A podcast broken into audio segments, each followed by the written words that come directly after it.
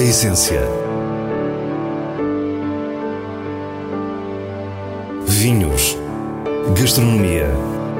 Gosto. A essência tem a autoria da revista de vinhos A Essência do Vinho, com Célia Lourenço.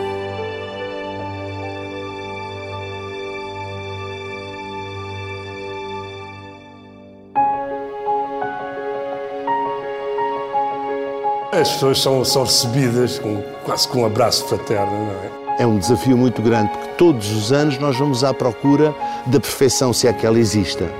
Arte, muita arte, muita cultura aqui dentro. No limite, eh, ficará na memória das pessoas que nos visitam. Boa noite. Começamos no Planalto da Lijó, no Douro, com os vinhos Quanta Terra, cuja adega é também uma verdadeira galeria de arte contemporânea. De seguida, na região dos vinhos verdes, percebemos como um pequeno projeto pode ser um autêntico passo de gigante. No final, as habituais sugestões semanais. Fique para o que é realmente essencial. Já passaram mais de 20 anos desde que os enólogos Celso Pereira e Jorge Alves se cruzaram nas caves transmontanas. Imaginaram que poderiam fazer algo juntos e desse desejo surgiu o Quanta Terra. O primeiro vinho nasce da colheita de 1999 e não mais pararam. Baseia o projeto em Lijó, um dor de planalto muito particular. E não têm terra, o que lhes permite variar e procurar. Procurar muito. É essa a nossa gênese, é, é, a gênese dos vinhos de autor que nós temos no Quanta Terra, é de facto ir à procura de solos e identidades completamente distintas. Nós no Planalto da Lijó vivemos o melhor dos dois mundos. Uh, uh, temos as, as, zonas altas, uh, que de facto onde fazemos os nossos brancos, de excelência e depois temos o Val do Tua, onde nós produzimos os nossos, os nossos vinhos tintos de, de, de, grande qualidade. Com Celso passeámos por uma das vinhas do Val do Tua, pouco acima do rio, enquanto nos vai explicando as diferenças da geografia para as terras mais altas. Em Alijó temos solos graníticos e de transição, 650 metros de altitude, uma pluviosidade que será de 600, 800 milímetros. Aqui vamos, estamos em solos xistosos, em que teremos muito menos pluviosidade, as amplitudes térmicas serão completamente diferentes eh, e, como eu disse, com os solos xistosos, acabamos por encontrar aqui o terroir para fazer os tintos. Nesta vinha que nós temos aqui é a vinha da Toriga Nacional, é um vinho que é um vinho bastante elegante e que, que mostra de facto o que é o terroir uh, uh, do Tua. Exploram pedaços de terra com o faro de enólogos tarimbados, sempre com o objetivo de alcançar vinhos simultaneamente poderosos e elegantes, com elevado potencial de guarda. É um desafio muito grande, porque todos os anos nós vamos à procura da perfeição, se é que ela exista ok? Eu não acredito que ela exista, mas nós estamos todos os anos a tentar melhorar e a procura constante desses solos, das exposições, das altitudes diferenciadoras vai fazer com que nós estejamos constantemente à procura de melhorar aquilo que nós fazemos. Perguntamos, entretanto, se não sentem falta de uma terra e de uma vinha que possam chamar sua. Para já não, convivemos bem, porque remuneramos bem a uva, temos o cuidado de ter relações com os lavradores desde 1999, são os mesmos lavradores. Vamos acrescentando alguns lavradores que vamos vendo que vão evoluindo, que nós vamos evoluindo e vamos crescendo no volume de garrafas, mas fazemos-lo sempre eh, na primeira fase em experimentalismo, isto é, ensaiamos, só depois de comprovar que as uvas nos interessam para o de, que, dos vinhos que queremos fazer é que passamos às vias de facto. E somos muito criteriosos na seleção da uva. Temos um caderno de encargos muito específico que faz com que nós mantenhamos essa qualidade em alta. Mas o facto de não terem vinhas próprias não significa que não procurassem ter uma adega. Agora é Jorge Alves que nos explica o edifício que compraram em 2015. É, esta adega é uma adega que, que, que deriva de uma, de uma, antiga destilaria da, da, da Casa Douro, Uh, uh, compramos esta adega em 2015, durante a vindima de 2015. Portanto, é o momento certo para comprar adegas, é durante a vindima. Portanto, uh, está, estava um dia lindíssimo, o dia da escritura, portanto, e a partir daí nós achamos que isto ia ser sempre a ter grandes resultados. Um edifício da década de 1930, cheio de memórias arquitetónicas e culturais que os dois amigos quiseram respeitar. Demoramos quatro anos até iniciarmos as obras. Iniciamos as obras em finais de 2019, início de 2020, não é? E, e o que encontramos aqui foi basicamente uma peça eh, de uma arquitetura, se quiseres, industrial, mas ao mesmo tempo quase também ela arqueologia industrial. Era uma destilaria da Casa de Ouro, basicamente destilava vinhos para, para aguardentes, para, para, para, a produção de vinho do Porto.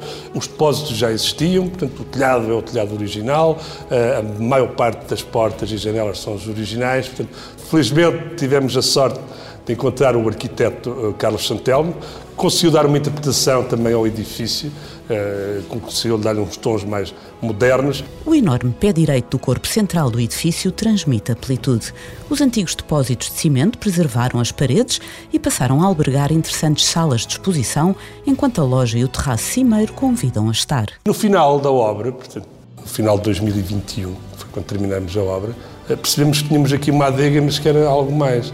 E, e, depois, no início de 2022, começamos o projeto de, de, de, de, arte com a Joana Vasconcelos e, em vez de termos aqui uma adega, temos aqui um espaço híbrido eh, entre enologia, vinificação, estágio e arte, muita arte, muita cultura aqui dentro.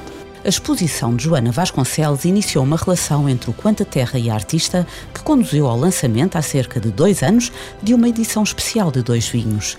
A vocação do espaço de arte para esta adega estava encontrada. O, início foi com a, com a, Joana Vasconcelos, uma exposição de oito meses, uma instalação de, de oito peças da Joana, eh, que foi logo seguida de uma instalação também da, da Leni Van Lopig, uma artista holandesa que vive no Douro desde 1984 eh, e que é uma criadora nata. Os prémios Best of Wine Tourism 2023 elegeram o espaço Quanta Terra em Favaios como um dos 11 melhores projetos de enoturismo a nível mundial na categoria de arte e cultura. Na despedida, Jorge Alves explica-nos ainda como são as visitas a tão singular adega. As pessoas, quando chegam cá, as pessoas são, são recebidas com, quase com um abraço fraterno é? e, e, são convidadas a fazer uma, uma visita histórica ao edifício, à arquitetura do edifício, e, e depois prolonga-se com a parte da, da, da, da exposição. Uh, terminando com uma prova de 5, uh, 6 vinhos. É sempre uma prova bastante enriquecida que, no limite, uh, ficará na memória das pessoas que nos visitam.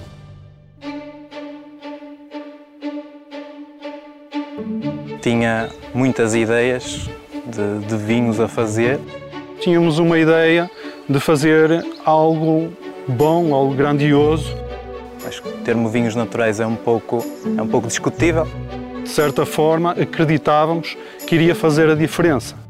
Na Quinta do Passo, em Nevogil, da aldeia de Vila Verde, no distrito de Braga, os registros históricos apontam para que a propriedade tivesse pertencido ao arcebispo de Braga, tendo aí construída a capela em 1620. Hoje estamos com o proprietário, João Pires, que nos fala das circunstâncias que levaram o avô a adquiri-la. No período em que, em que se construíram as barragens em Trás-os-Montes, o meu avô, na altura, decidiu investir aqui no Minho com o objetivo de, de ter vinho, azeite e alguns cereais uh, para fazer face ao crescimento populacional que existiu, derivado da construção das barragens, e ter uma fonte de rendimento também em prol da redução dos terrenos que ficaram debaixo da, das barragens naquele período, na década de 60. Se do lado paterno a família é de Montalegre, a mãe é das redondezas e foi após a aquisição desta quinta que os seus pais se conheceram. João nasceu aqui, em Nevogilde, e talvez por isso sempre pensou em tomar as rédeas da Quinta do Passo. Eu, quando era pequeno, na escola, andava na primária e tudo mais, e era a altura que o meu pai vinha aqui às vindimas, vinha aqui a fazer as podas, e eu, ao final, no final da escola, era dos momentos que eu tinha para estar com o meu pai, e estava com ele aqui a ajudar a chegar-lhe as tesouras, a, quando ele pedia alguma coisa. E pronto, fiquei com essa, com essa ligação a todo o processo. Pensei fazer isto uh, uma propriedade produtiva, em que surgiu logo o pensamento das vinhas, uh, surgiram também uh, as framboesas, os mirtilos, mas sempre com um objetivo maior da vinha e de cuidar da vinha. Muito pelo facto de João Pires ter uma vida profissional intensa, é economista especializado em finanças, rapidamente percebeu que precisava de ajuda. É então que se junta ao projeto o jovem enólogo Rui Oliveira. Nós começamos a trabalhar os dois em 2019, quando o João já tinha as vinhas todas plantadas e não conseguia dar, dar o rendimento necessário a ter isto cuidado. E ele propôs-me juntar-me a ele e começarmos a produzir aqui algo Uh, e foi uma ideia que me agradou muito, numa fase muito embrionária da minha carreira, em que tinha muitas ideias de, de vinhos a fazer e nunca tinha tido liberdade para tal. Tornou-se então necessário criar uma marca para os vinhos que iriam surgir. A mais óbvia seria Quinta do Passo, mas como frequentemente acontece, o nome já estava registado. A alternativa não tardou. Passo de Gigante, um nome forte e sugestivo, e João Pires explica-nos porque o agarraram imediatamente. Primeiro porque criava essa ligação uh, indireta à Quinta do Passo, depois porque surgia num, num conceito de comunicação que era a nossa realidade. Nós éramos muito pequenos face a, a todo o mercado uh, do vinho verde, éramos muito pequenos, uh, mas ao mesmo tempo tínhamos uma ideia de fazer algo bom, algo grandioso, algo que de certa forma acreditávamos que iria fazer a diferença. Ambos nos falaram de uma filosofia e é o Enol que nos ajuda a percebê-la. Ora, resume-se a vinhos de, de mínima intervenção. Acho que o termo vinhos naturais é um pouco é um pouco discutível. Gosto mais de chamar vinhos de mínima intervenção. Acho que reflete bem a essência das duas pessoas que, que estão aqui por trás do projeto, dois jovens que estão a, apaixonados realmente por fazer vinhos e pela vinha. É um perfil muito cru, muito focado na, na frescura, de certa forma agressivo, sempre vocacionado para a mesa, mas que procuramos sempre ter um lado, um lado elegante, ou seja, um perfil aromático, bonito, depois é acompanhado por uma frescura intensa e sempre que possível também por estrutura. São dois hectares e meio de vinha, maioritariamente da casta Loureiro, a que se juntam Alvarinho, Arinto e Vinhão, de onde saem 4 mil garrafas anuais. Com o Alvarinho, Arinto e uma pequena parte do Loureiro, pensámos em, em vinhos mais estruturados de barrica, com o Loureiro numa, num processo mais simples, dito assim, uh, pensámos num vinho mais orientado para aquilo que era o que se produzia antigamente, uh, em que, no meu caso, o meu pai fazia, uh, no caso do Rui, o avô dele ainda o fazia, e então quando falámos havia essa, essas histórias em comum a este vinho branco chamaram moda velha. É um pet nat, estilo que de há uns anos para cá tem vindo a ser recuperado e reconhecido. A principal característica é a bolha que apresenta, sem qualquer segunda fermentação, como acontece, por exemplo, com um espumante. O passo gigante tem ambição para este vinho e com ele pretende provar que o loureiro tem longevidade. E para isso há que usar o conhecimento da enologia atual. No fundo, aquilo que acontecia muitas vezes nos vinhos dos agricultores, nos vinhos que eu, que eu conheci desde que nasci, era, era oxidarem. Ou seja, não havia uma capacidade de compreender quais é eram os pontos críticos em que se devia ter cuidado, devia-se proteger o vinho uh, relativamente à oxidação. E no caso do, desse vinho, do Moda Velha, que é o vinho em que nós somos inspirados pelos vinhos brancos de antigamente, no fundo, o trabalho científico é mesmo esse, é prevenir a oxidação. Temos as nossas botijinhas de azoto e estamos sempre a, a tentar inertizar ao máximo para garantir que no final, no fundo, a parte aromática do loureiro é, é preservada.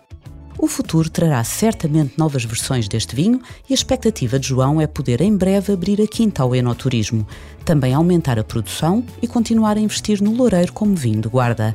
Este verdadeiro passo de gigante ainda agora começou a ser dado. Nós desse primeiro ano temos uh, bastantes garrafas guardadas, com o intuito daqui a 10 anos fazermos um lançamento especial, uh, não só comemorativo daquele que é o nosso projeto, que é recente, mas que damos tanto uh, de nós a ele, como também de fazer entender um pouco ao mercado que dentro de um, de um perfil de menor escala e com mais paixão em todo o processo consegue atingir realmente produtos de excelência. Há alguns dias do São Martinho, as sugestões para esta semana não esquecem o Magusto. Como habitualmente, foram escolhidas pelo diretor da revista de vinhos, Nuno Pires, nos selos altamente recomendado e boa compra da revista. Para a essência, menos é mais. Beba com moderação.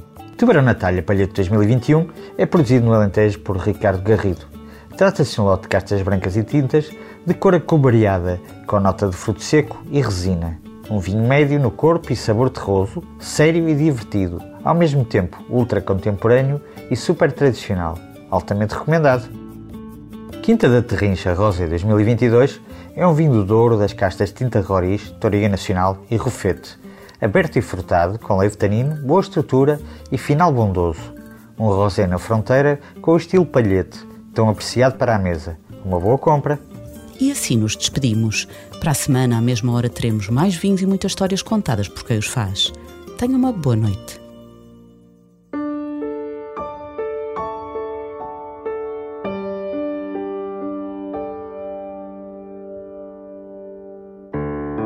A essência. Vinhos. Gastronomia.